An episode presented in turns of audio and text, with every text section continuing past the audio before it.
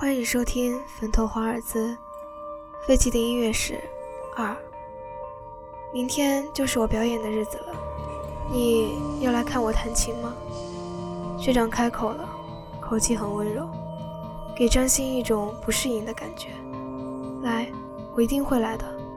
等你表演结束，我会亲自给你送上鲜花的。学长依然用背影面对着他，似乎在隐瞒着什么。歉。许久，学长吐出两个字：“什么抱歉啊？”张欣疑惑地问道。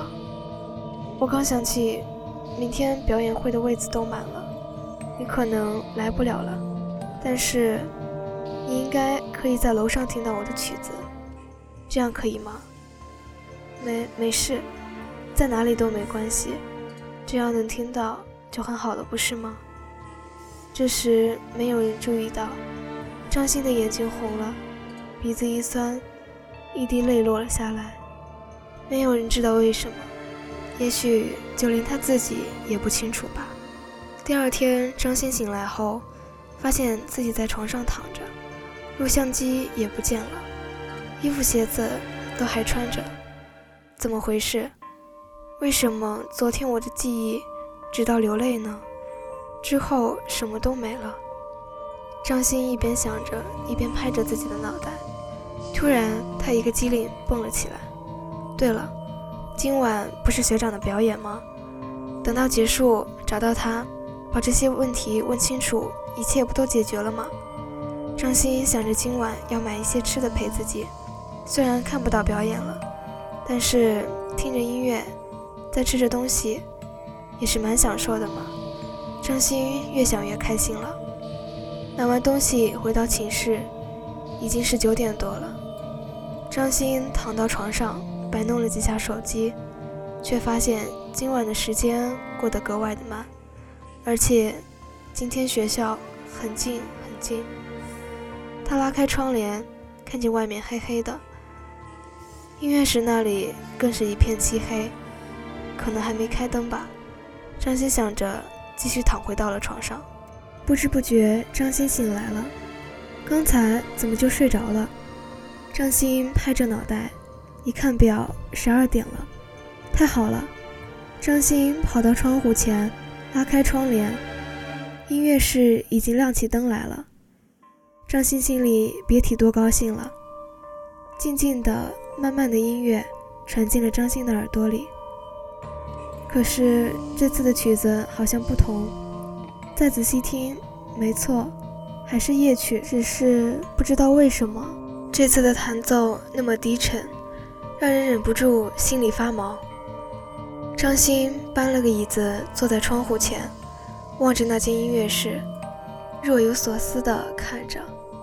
音乐慢慢的快了起来，貌似很着急啊，学长，节奏都不对了。张欣自言自语着。之后，张欣沉醉在了音乐里很久很久，脑子里都是学长弹奏曲子时的样子。我的曲子有那么催眠吗？张欣吓了一跳，原来是学长啊！没有啊，只是不知不觉就……对不起啦。如果我在现场看你表演的话，肯定不会睡着的。张欣还在撒娇着，说着揉了揉眼睛。我要走了。学长意味深长地看着他，眼神变得让人沦陷。此时，张欣觉得站在他面前的这个男生一点都不普通，他的眼神可以给人一种温暖的感觉。可是为什么总是感觉发现的太晚了？哎，我说我要走了，你在想什么啊？学长这时拍了一下他的头，你要去哪里啊？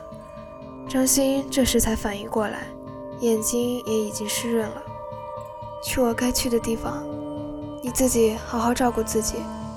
这是我送你的礼物，是我亲手做的，好好珍惜。张欣再次醒来时已经是早上五点了，脑子空白的他迷迷糊糊地走出寝室，无意间走进了新音乐楼。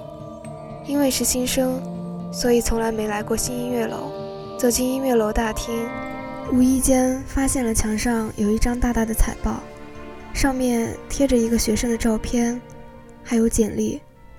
张旭，二零一一年入学，本校有史以来最优秀的音乐生，可不幸在二零一四年音乐室过度疲劳练习猝死。张欣又一次醒来是在医疗室，老师们都在他的旁边。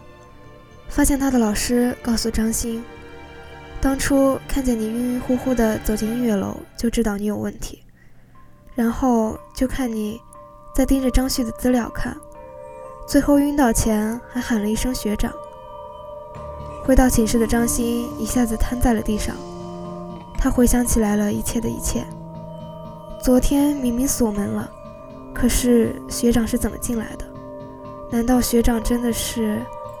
他不敢继续想，用力抓住了自己的头发，跪在地上。这时他看见了一个本子。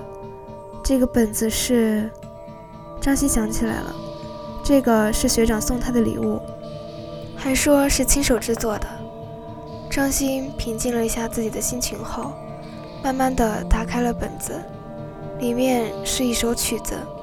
张欣盯着这首曲子看了一整天，到了晚上，张欣又从窗外看见那个独立音乐室发出的亮光，张欣疯狂的跑了过去。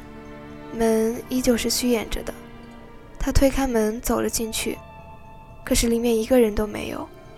他大声喊着张旭的名字，可是这个音乐室只有他一个人。张欣慢慢的走到那架钢琴旁，摆好学长送他的曲子，开始了弹奏。整个音乐室都响起了他的琴声，琴声慢慢的低沉了下来，又慢慢的快了起来。结束后，原来这就是那天学长表演时弹的曲子。张欣趴在钢琴上，学长，你表演的时候没有跑调，我跟你那天弹的一模一样的。张欣慢慢的起身，打算离开这里，却发现他的录像机摆在那里。他拿起录像机，跑回寝室，锁上门，关上窗户和灯，躲进被子里。严严实实地盖住了自己，然后按开了回放。录像里那天晚上，张欣从寝室出来以后，屏幕就黑了。不是录像机坏掉了，而是录像机所录下的都是黑的。